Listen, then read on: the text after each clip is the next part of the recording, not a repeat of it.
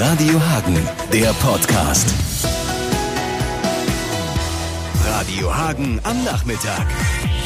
Ja, ein bisschen schräg ist es schon im selben Sender, aber in verschiedenen Studios, getrennt durch eine Glasscheibe. Herzlich willkommen, Oberbürgermeister Erik Schulz.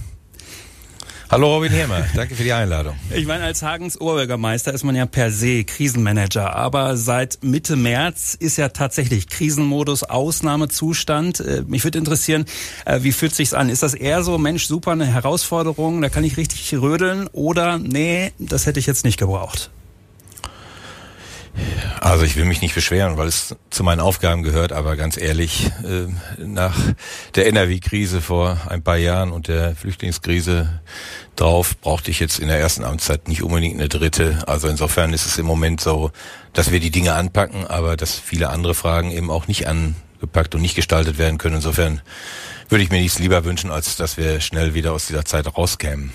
Wir schauen, was wir schon geschafft haben, wo wir stehen und vor allem, wie es danach auch weitergeht. Zwei Stunden haben wir jetzt Zeit mit Erik Schulz hier bei Radio Hagen. Ich bin Robin Hirmer. Born in the USA, Bruce Springsteen hier bei Radio Hagen. Viertel nach vier. Wir sind mittendrin in der Corona-Sprechstunde mit dem Oberbürgermeister. Und wir haben uns an diesem 13. Äh, März gesehen zufällig. Wir haben nicht so oft gemeinsame Termine, aber Bahnhofsinterfahrung, Eröffnung. Wir haben dann ganz aus Versehen so eine kleine Guerilla-Aktion gemacht, sind von der falschen Seite als erstes drüber gefahren. Aber da zeichnete sich eben ab, da kommt richtig was auf uns zu. Es war ja nicht ganz der Anfang, aber schon, ja, da wusste man, jetzt kommt was Gravierendes.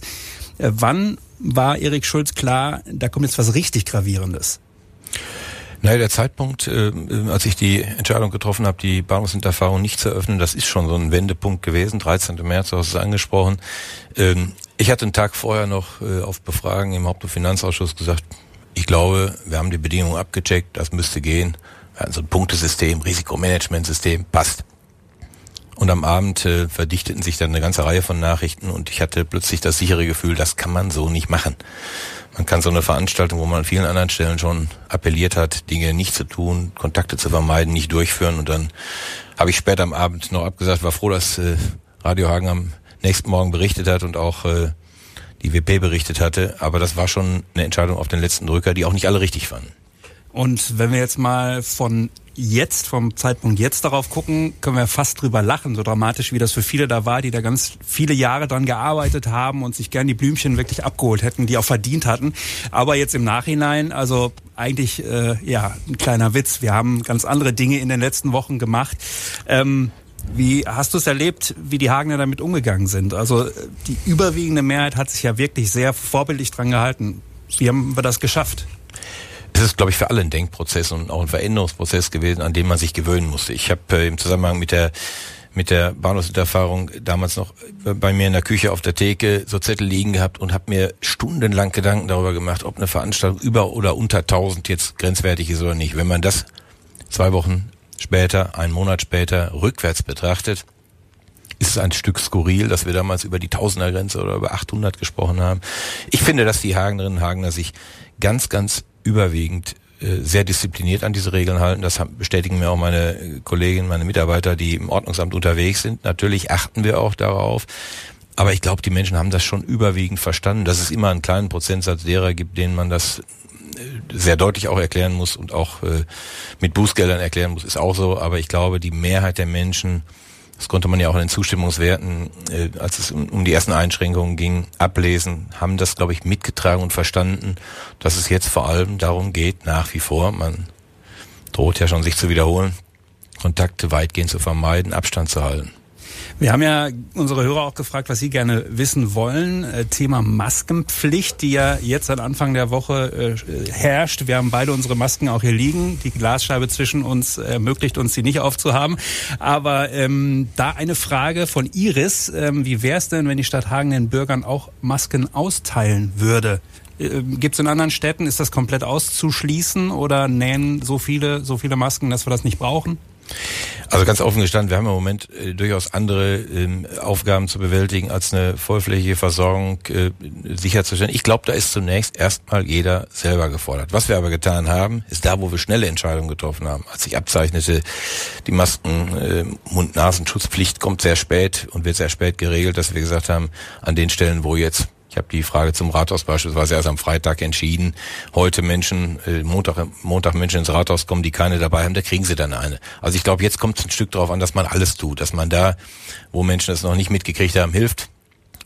Und zwar unkompliziert hilft und äh, geht aber auch darum, da habe ich mich sehr darüber gefreut, dass es so eine riesige Welle von Bereitschaft gab von Menschen im Ehrenamt, äh, Masken auch zu nähen, zu verteilen, Menschen zu versorgen, die das selbst nicht können. Ich glaube, das kriegen die Menschen schon überwiegend hin. Und wie gesagt, für Notfälle und äh, äh für Krisenstabszwecke haben wir natürlich auch äh, Notvorräte angelegt. Das heißt, wenn es irgendwo eng wird, äh, würden wir schon helfen. Aber zunächst bauen wir auch ein Stück auf die Selbstverantwortung der Bürgerinnen und Bürger. Was sich auch anschließt an das, was wir gerade besprochen haben, ähm, die meisten halten sich dran, es gibt welche, die halten sich nicht dran. Das ist wahrscheinlich die ganz normale Verteilung, die man auch sonst so hat äh, im normalen Leben. Da war eine Frage, ähm, gibt es da vielleicht härtere Kontrollen? Ist das in der Überlegung oder ist eigentlich die Ansprache, die man jetzt hat, erstmal ausreichend und ein paar Unbelehrer, Unbelehrbare wird es immer geben? Also manchmal wird ja Verwaltung auch kritisiert, wenn man äh, an Blitzeanlagen denkt und da wird dann unterstellt, es gäbe monetäre Interessen, ähm, den Haushalt damit glatt zu ziehen. Also wir haben hier vor allem erstmal das Interesse, dass die Menschen sich an die Regeln halten, die Maske aufsetzen, Abstand wahren, unnötige Kontakte vermeiden. Und mit unseren Kollegen des Ordnungsamtes versuchen wir darauf hinzuwirken. Also durchaus auch ein pädagogischer Ansatz zu sein. Wir wollen den Menschen ja erklären, warum wir das tun und die, die es noch nicht verstanden haben, denen muss man es halt erklären. Ich glaube, dass man aber auch auf der anderen Seite bei den ganz unbelehrbaren empfindliche äh, Bußgelder braucht. Die werden auch verhängt. Äh, und zwar nicht nur an den Einzelnen, der die Maske nicht aufsetzt. Äh, darum geht's ja vielleicht in den letzten Wochen, ging es ja gar nicht so sehr in den letzten Wochen, sondern vor allem auch an die, die sich draußen nicht dran gehalten haben, an den Imbiss, der nicht nur den Außerhausverkauf gemacht hat oder an den Laden, der keine Regelung getroffen hat. Ich glaube aber im Kern geht's jetzt nicht um Sanktionieren, sondern darum, die Menschen dazu zu bewegen, es mitzumachen. Wir wuppen, das ist die Devise und wir reden weiter bis 18 Uhr mit Hagens Oberbürgermeister, mit Erik Schutz. Das fünf vor halb fünf hier bei Radio Hagen. Der Oberbürgermeister ist bei uns und ganz kurze Frage, äh, kurze Antwort vielleicht. Das sagt man ja im Fernsehen auch immer so gerne. Ähm, Erik Schulz, ist er eher Team Söder, Team Laschet, Team Merkel? Ach, ich glaube, es hilft nicht, da das gegeneinander zu betonen, sondern ich glaube, sie haben alle gute Vorschläge gemacht und hilfreich wäre, glaube ich, wenn Politik organisieren würde, an einem Strang zu ziehen, damit Lösungen nicht so sehr parteipolitischen Präferenzen zugerechnet werden, sondern hilfreichen Lösungswegen. Jetzt war es am Anfang alles sehr einig. Ähm, das bricht jetzt so ein bisschen auf. Ist das schlecht oder gut? Das ist schlecht. Ähm, ich glaube, dass ein, ein Großteil des Anfangserfolges genau das war, nämlich dass die Menschen überwiegend nachvollziehen konnten, welche Regeln es gibt, warum es sie gibt und sie deshalb auch beachtet haben. Und sie müssen nachvollziehbar bleiben. Und dafür ist es, glaube ich, für die Bürgerinnen und Bürger auch wichtig, dass sie verstehen, dass es da unterschiedliche Meinungen geben darf, dass man auch um den richtigen Weg ringen darf, aber es am Ende eine Einigkeit in den Entscheidungen gibt und dann auch Klarheit und einfache Regeln. Danke, Erik Schulz. Radio Hagen am Nachmittag. Und wir haben weiter Besuch von Oberbürgermeister Erik Schulz. Ja, wir haben es gerade gehört. Reproduktionszahl 1,0, 0,9 schwankt ein bisschen. Wie stark muss man das als Hagener Oberbürgermeister verfolgen, was die Zahlen da sagen? Auch die gucke ich mir natürlich an und äh, die, auch die Diskussion um diese Zahlen. Aber ich glaube, äh, wir haben es ja in den letzten Tagen allesamt auch gelernt. Ich muss gestehen, mir sagte die Ziffer vor zwei Monaten auch nichts. Aber entscheidend ist, glaube ich, nicht dieser eine Wert, sondern in der jeweiligen Situation der jeweils richtige Wert. Und der führt dazu, dass wir nach wie vor dafür sorgen müssen, dass wenige Menschen sich neu anstecken, dass äh, äh, wir dafür sorgen, dass unser Gesundheitssystem nicht überlastet wird, unsere Krankenhäuser. Und äh, da gibt's im Moment auch keine große Sorge, aber wir müssen eben alles dafür tun, damit das auch so bleibt. Und ein bisschen hatte ich äh, in der vergangenen Woche, vielleicht auch bei dem guten Wetter, bisweilen schon mal die Sorge, dass äh, die Stimmung ein Stück kippen könnte, die Leute deutlich lockerer gewesen sind, vielleicht wegen des tollen Wetters. Und äh, ich ein bisschen Sorge hatte, dass die Regeln vielleicht nicht mehr ganz so streng beachtet werden. Deshalb müssen wir es immer wieder betonen. Aber Lockerung äh, zu früh deswegen war vielleicht der Effekt von Bergamo-Bildern, äh, ist, hat er nachgelassen. Ähm, ist ja eine schwierige Gratwanderung. Ne? Also äh, lockern, vielleicht aus wirtschaftlichen Gründen, äh, zum Teil ja, aber wie weit? Wie, wie siehst du das? Naja, äh, also erstmal glaube ich, gilt auch da, keiner hat da die wirkliche Wahrheit äh, und vor allem nicht die einzige Wahrheit. Deswegen rate ich auch in der Debatte dazu, ein Stück Verständnis auch mal für abweichende Positionen zu entwickeln und nicht gleich mit Schaum vorm Mund äh, jede andere Position zu verdammen, abzulehnen, kategorisch abzulehnen, abzulehnen. Ich glaube, dieser Spagat zwischen Sicherheit und Vorsicht, für den vielleicht so die Kanzlerin auch steht und äh, auf der anderen Seite dem Wunsch auch nach Freiheit, der ja nicht nur was mit individueller Freiheit, sondern auch was mit wirtschaftlicher Stärke zu tun hat. Wir brauchen nur auf die Unternehmen in dieser Stadt zu schauen, dass das enorme Auswirkungen hat auf Beschäftigte, auf Unternehmen, ist doch klar. Und insofern, glaube ich, äh, gilt schon, auch äh, die unterschiedlichen Güter auch äh, abzuwägen und zu sagen, was bedeutet das eine und was bedeutet das andere. Ähm, schwierig finde ich es dann, wenn ich wie heute solche Kommentare lese, wo man dann sagt, na ja, jemand, der vielleicht in einem Monat eh gestorben wäre, lohnt sich da der Aufwand. Ich glaube, man muss dann auch aufpassen, dass man ähm, auch noch grundlegenden Ansprüchen an so eine Debatte ähm, gerecht wird. Bei manchen sind äh, ach, über 80 und mit Vorerkrankungen irgendwie scheinbar weniger wert oder so in der Diskussion. Das hat man auch zum Teil gelesen. Soweit sollten wir ganz, ganz sicher nicht gehen. Wir machen weiter den Spagat und klären die Lage hier noch bis 18 Uhr. Gleich Viertel vor fünf. Hier ist der Dienstagnachmittag, die OB-Sprechstunde mit Erik Schulz. Äh, wir haben uns ja hier auch so ein bisschen eingeigelt natürlich, haben die Kontakte runtergefahren, sind nicht mehr so viel mit dem Mikro in der Stadt unterwegs. Trotzdem haben wir ganz viele schöne Geschichten von Anfang an erzählen können. Die kommen dann über WhatsApp, über Sprachmemo, über unsere äh, Radio Hagen App, wo das ja auch geht. Äh, Kinder, die für Senioren basteln, die Regenbogen in den Fenstern, die vielen Nährgruppen.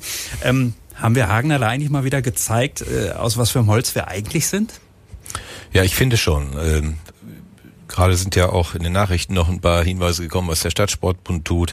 Ich glaube, dass ähm, diese Zeiten dazu angetan sind, auch solche kreativen Potenziale zu wecken. Und äh, ich habe mich super gefreut, dass äh, die Nähaktionen, die dann äh, auch gebündelt und koordiniert über die Freiwilligenzentrale wirklich äh, äh, sinnstiftend sich ein, eingebunden haben, aber auch viele andere äh, Geschichten. Die, die Wirtschaftsförderung, die mit der Idee Hagen liefert, gesagt hat, wenn die Menschen nicht in die Gastronomie gehen, äh, können, dann äh, muss man dafür sorgen, dass wir den Gastronomen irgendwie ein Stück helfen. Diese Lieferplattform ist unglaublich gut angenommen worden. Und äh, davon gibt es ganz, ganz, ganz viele Beispiele und mein Eindruck ist ein bisschen auch, dass auch die kleinen Gesten im Alltag durchaus äh, äh im Moment wieder etwas populärer sind. Wir müssen jetzt ganz sicherlich auch aufpassen. Ähm, gerade ja diese Einmütigkeit, die es in der Politik gab, die gab es ja auch in der Gesellschaft. Und die Frage ist ja, wie gehen wir aus der Krise raus, wenn vielleicht dann der eine eben keinen Job mehr hat und der andere hat noch einen. Also mm, wie optimistisch kann man da sein, dass wir wirklich was mitnehmen können aus dieser Krise und aus diesem gemeinsamen Wuppen? Und wie gefährlich ist es vielleicht auch?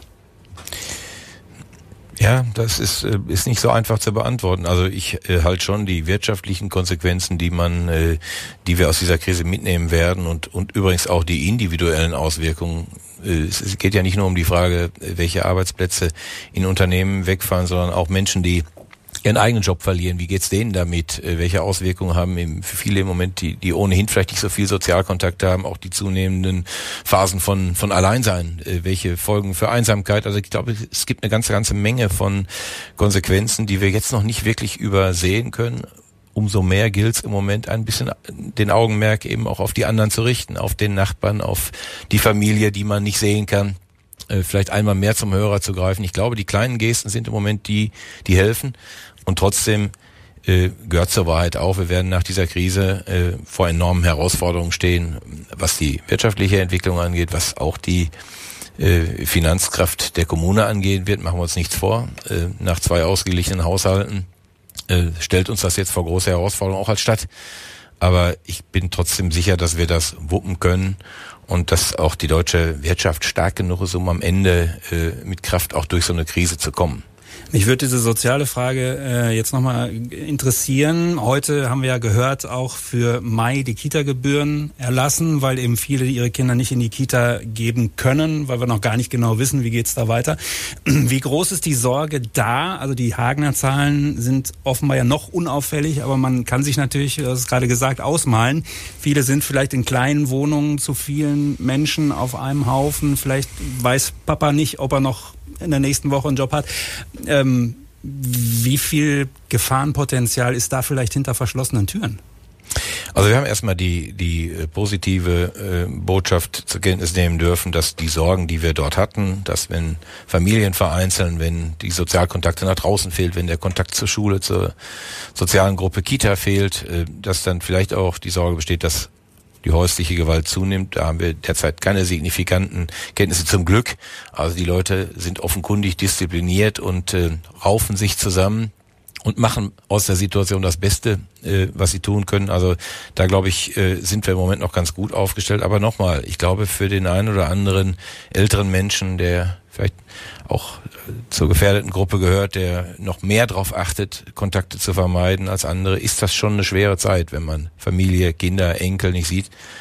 Äh, mir geht's doch genauso. Ich habe auch Eltern, ich habe eine Schwiegermutter, äh, ich habe Kinder, die nicht mehr zu Hause wohnen, äh, wo die Sozialkontakte auch de facto auf Null gefahren sind.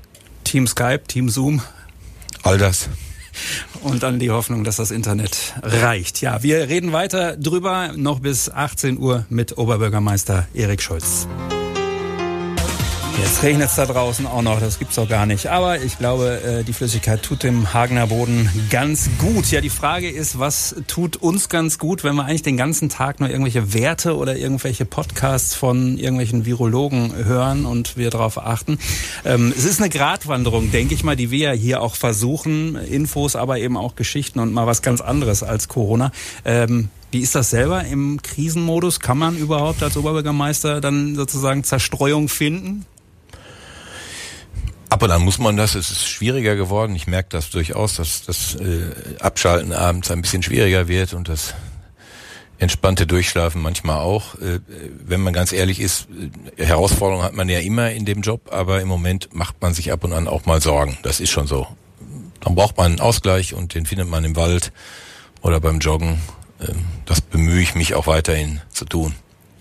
Die Themen in der nächsten Stunde werden, glaube ich, nicht stimmungsaufhellender, aber wir werden die konstruktiv und eben ganz realistisch besprechen. Gleich nach den Nachrichten hier um 17 Uhr bei Radio Hagen.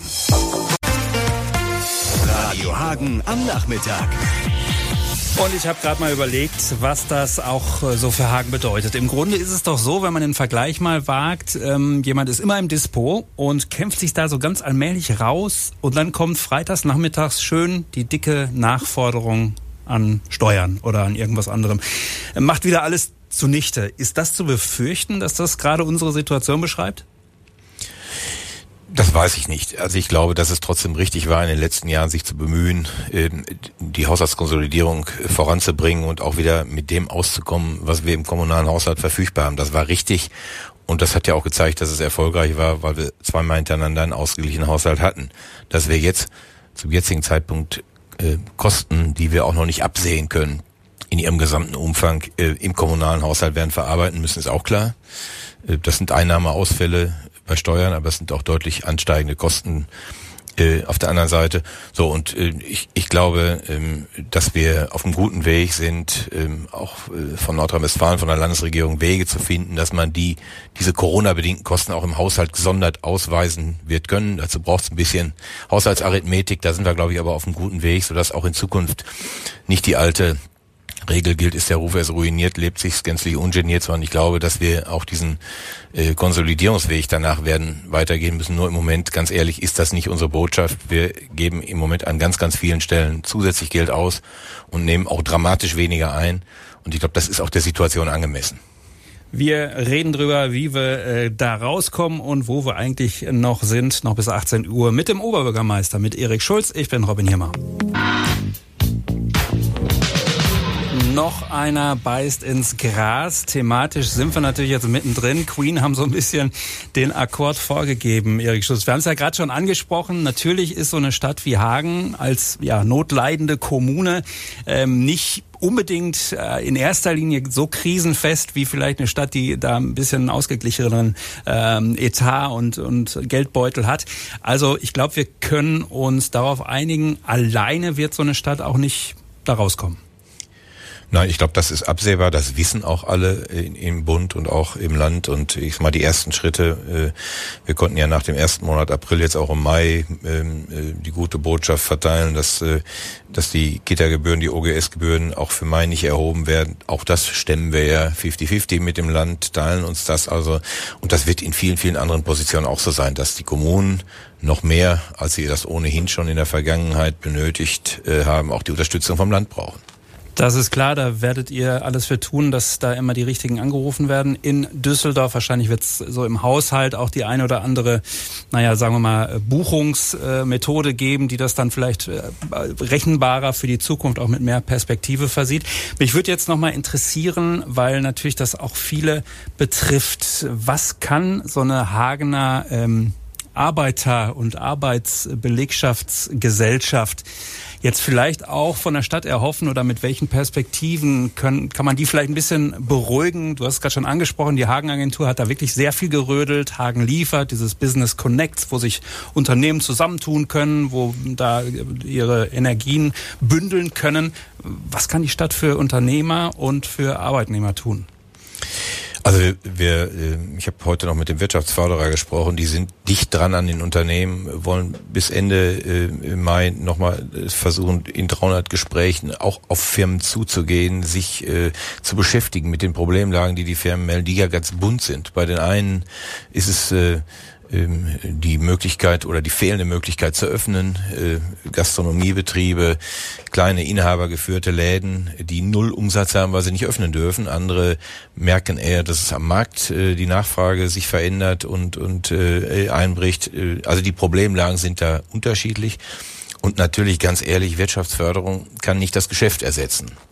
Aber Wirtschaftsförderung kann helfen, kann Ideen schmieden. Du hast es angesprochen, Hagen Business Connects, die Idee, A kann was, was B braucht und Unternehmen helfen sich gegenseitig und wir bieten dafür eine Plattform. Das tut die Hagener Wirtschaftsförderung, glaube ich, erfolgreich. Und ich finde, das ist genauso wichtig wie die konkreten Hilfen für die Unternehmen, auch ein Stück Hoffnung auszusenden äh, mit solchen Ideen wie dem Autokino es ist kein richtiges Treffen, aber man sieht sich durch die Scheibe.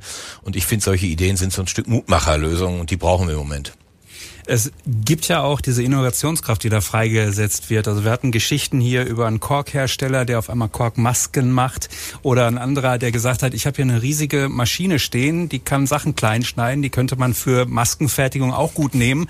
Ne, also ähm, inwiefern äh, können wir da vielleicht auch auf dieses Made in Germany und vielleicht ja auch Made in Hagen noch setzen, weil eben ja diese Innovationskraft ja da ist. Ich musste gerade ein bisschen schmunzeln, weil die Stadt Hagen hatte vor dem Wochenende eine ganz, ganz große Stückzahl von äh, Bastelmasken, haben wir die genannt, also nicht fertig montierten Masken bekommen. Ich glaube in einer hohen fünfstelligen Anzahl und der Hilferuf der Kollegin aus dem Gesundheitsamt war, können jetzt nicht mal einzelne Ämter sich äh, Kolleginnen und Kollegen das Material mit nach Hause nehmen und in der Freizeit zusammen basteln, sodass äh, wir die dann verfügbar haben.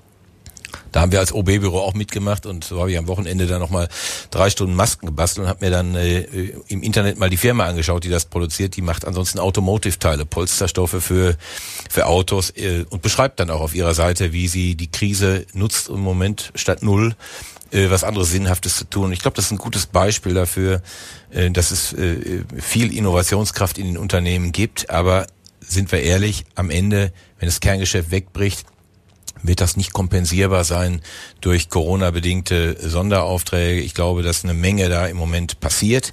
Und das ist auch ein Zeichen, sage ich mal, von einer flexiblen äh, regionalen Wirtschaft. Aber äh, dass wir da ein vollständiges Ersatzgeschäft kriegen, wäre sicherlich auch äh, unredlich anzunehmen. Gerade die Maske nochmal angesprochen. Welche Maske hast du dabei? Also ich habe eine dabei, die eine Ehefrau eines Mitarbeiters genäht hat und äh, er sie mir am Sonntagabend sogar freundlicherweise noch nach Hause geliefert hat, äh, aus Stoff mit der Möglichkeit oben ein Vlies einzulegen, die dann abends gewaschen oder erhitzt werden muss, um dann wieder keimfrei zu sein oder virenfrei zu sein. Äh, habe aber auch schon alle anderen ausprobiert, von selbstgemachten bis ganz freakigen und äh, ähm, denke, es ist auch wichtig ist, dass äh, auch ein Oberbürgermeister bei den Regeln, die es gibt, nicht nur in Videos mahnt den Finger hebt, sondern auch selbst so lebt. Und das ist das Schwierige, weil es eben sich nicht nur auf die Masken bezieht, sondern auch auf die Kontaktbeschränkungen und die fallen mir, das muss ich schon offen sagen, auch privat sehr schwer. Aber Maske fühlt sich immer so ein bisschen wie Banküberfall an, oder?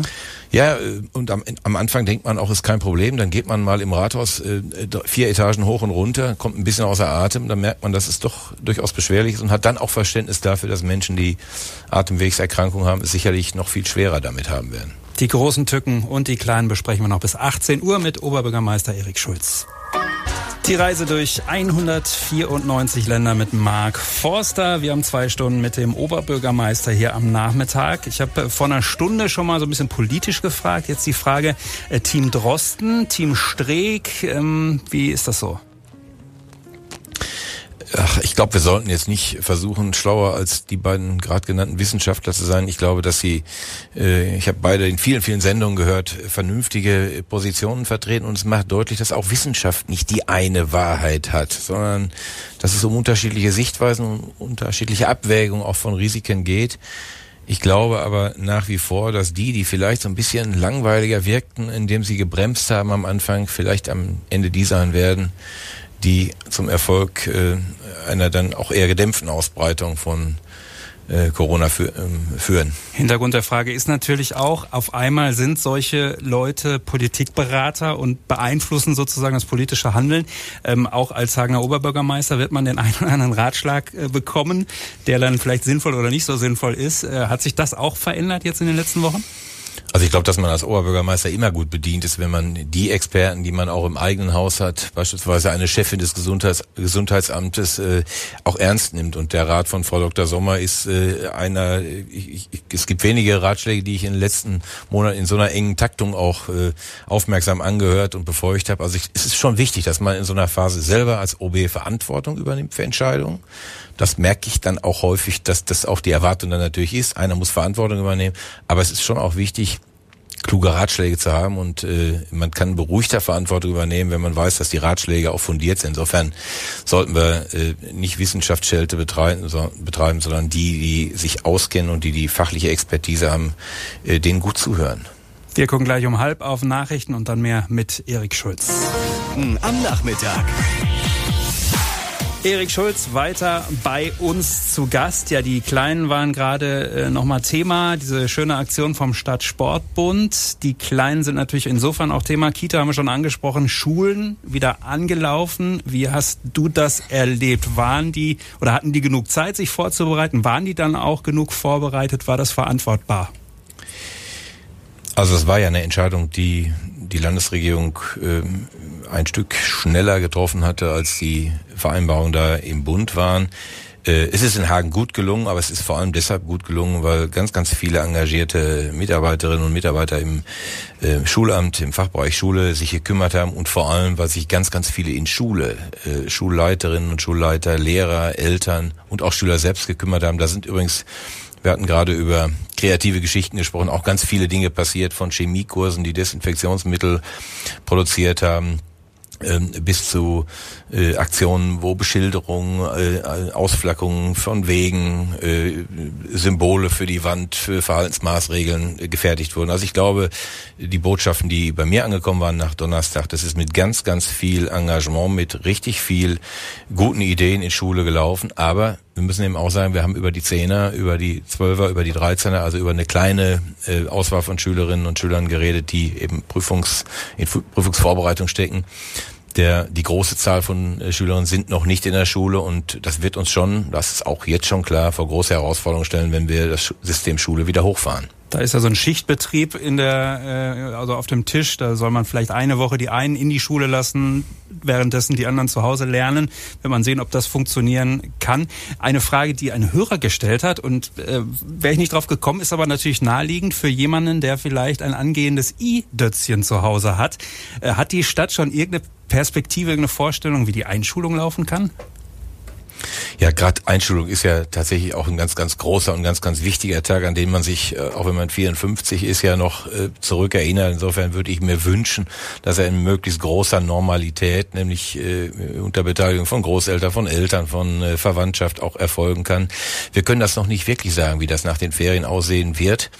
Ähm, äh, vielleicht braucht es auch andere Formen, vielleicht muss auch da Digitalisierung eine Rolle spielen, aber ich würde mir natürlich von Herzen wünschen, dass äh, Schülerinnen und Schüler I-Dötzchen ihren ersten Schultag tatsächlich auch so in Erinnerung haben, dass die, die ihnen wichtig sind, dabei sind. Ich hatte eine John Lennon Brille und ich hatte das linke Bein gebrochen, eingegipst bis oben hin. Wie war es bei Erik Schulz? Ich brauchte einen gelben Tornister, was meine Mutter, glaube ich, ziemlich nervte, weil äh, das nicht ganz einfach war, den zu bekommen. Und ich hatte, ich habe letztens ein Bild noch gesehen, einen Anzug an, tatsächlich mit einem ganz feinen Karo und einer Krawatte. Also très chic. Ob der noch passt.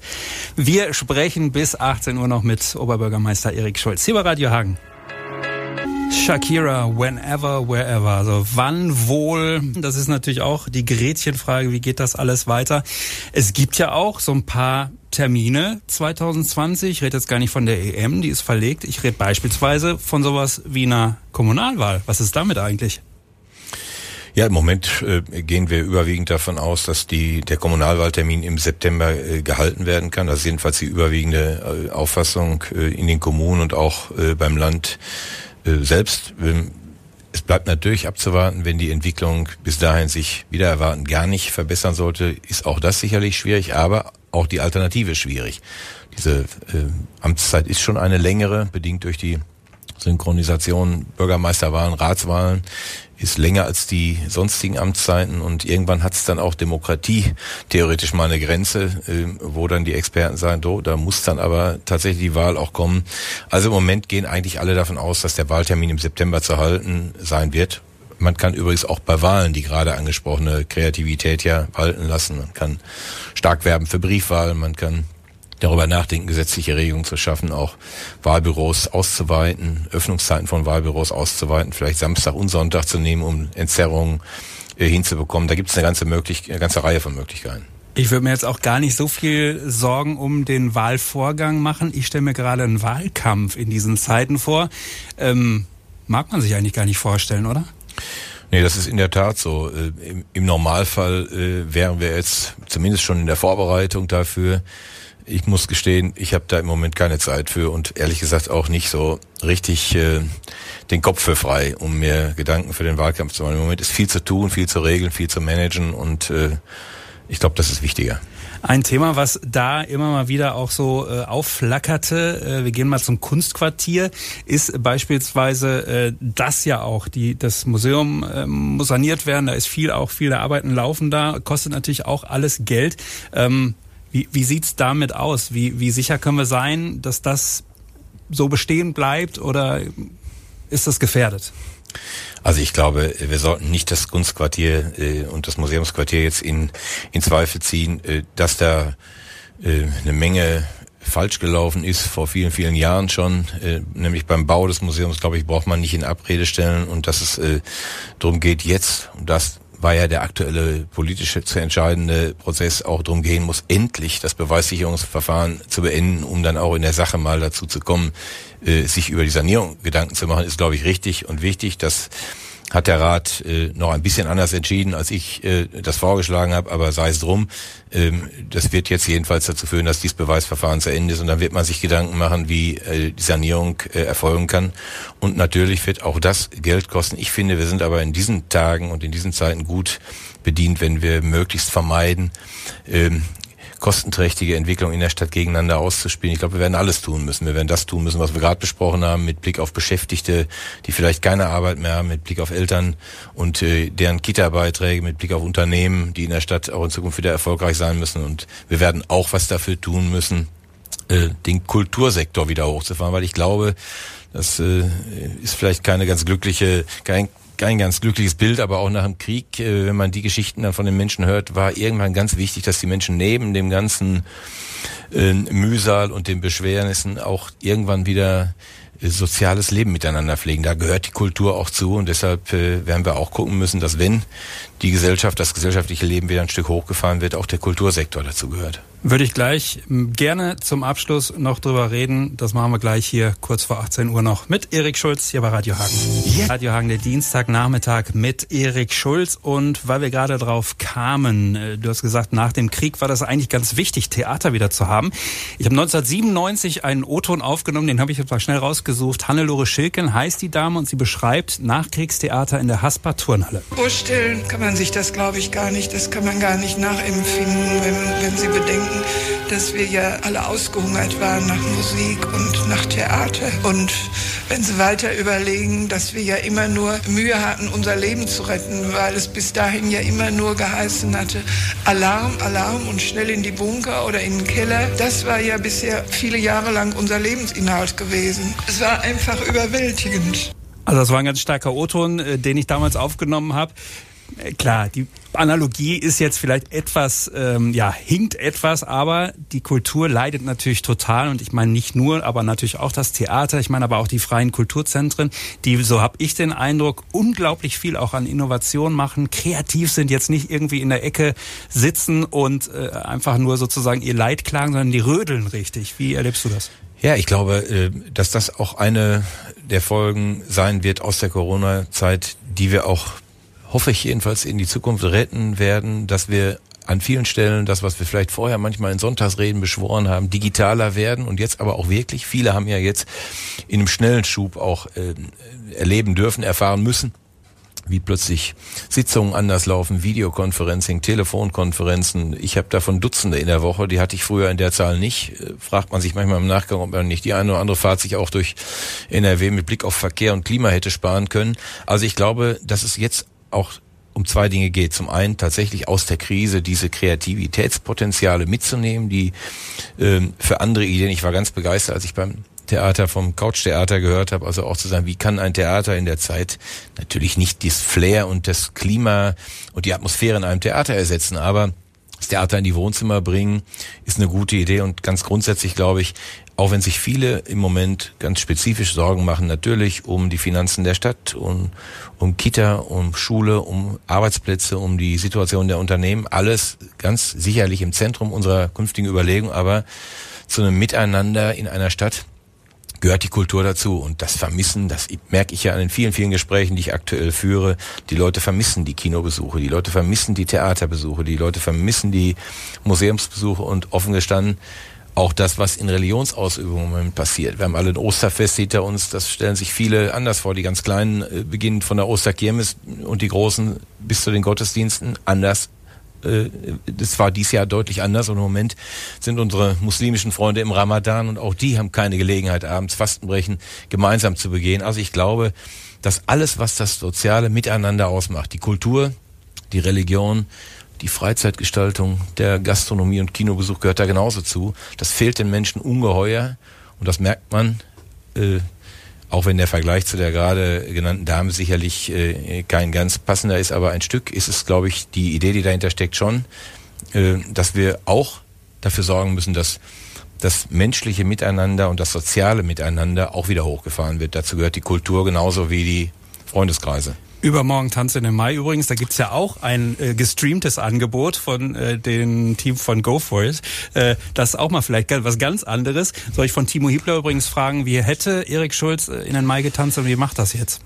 Also ich glaube, ich hätte mit meinen äh, alten Schulfreunden äh, getanzt und jetzt machen wir äh, vermutlich eine Skype-Party und Quizzen dabei, ein bisschen online, äh, so dass man sich dann zumindest überhaupt noch ein Stück sieht oder Vielleicht werde ich auch äh, mit meiner Skifahrergruppe eine kleine Online-Konferenz machen und ein Glas Wein trinken. Ich weiß es noch nicht genau. Okay, das ist übermorgen. Äh, für heute danke ich erstmal für die Einblicke ins Gefühlsleben und auch so in die harten Fakten. Ähm, wir werden das ganze Interview als Podcast auch nochmal hochladen. Da können alle, die vielleicht irgendeine Nuance verpasst haben oder nochmal nachhören wollen, nochmal reinhören. Das Ganze natürlich dann auf radiohagen.de. Ja, danke Erik Schulz, alles Gute, äh, bleib gesund und vor allen Dingen munter, das ist ja auch ganz wichtig. Das will ich an das Team von Radio Hagen, aber auch an alle Hörerinnen und Hörer zurückgeben. Bleiben Sie alle gesund.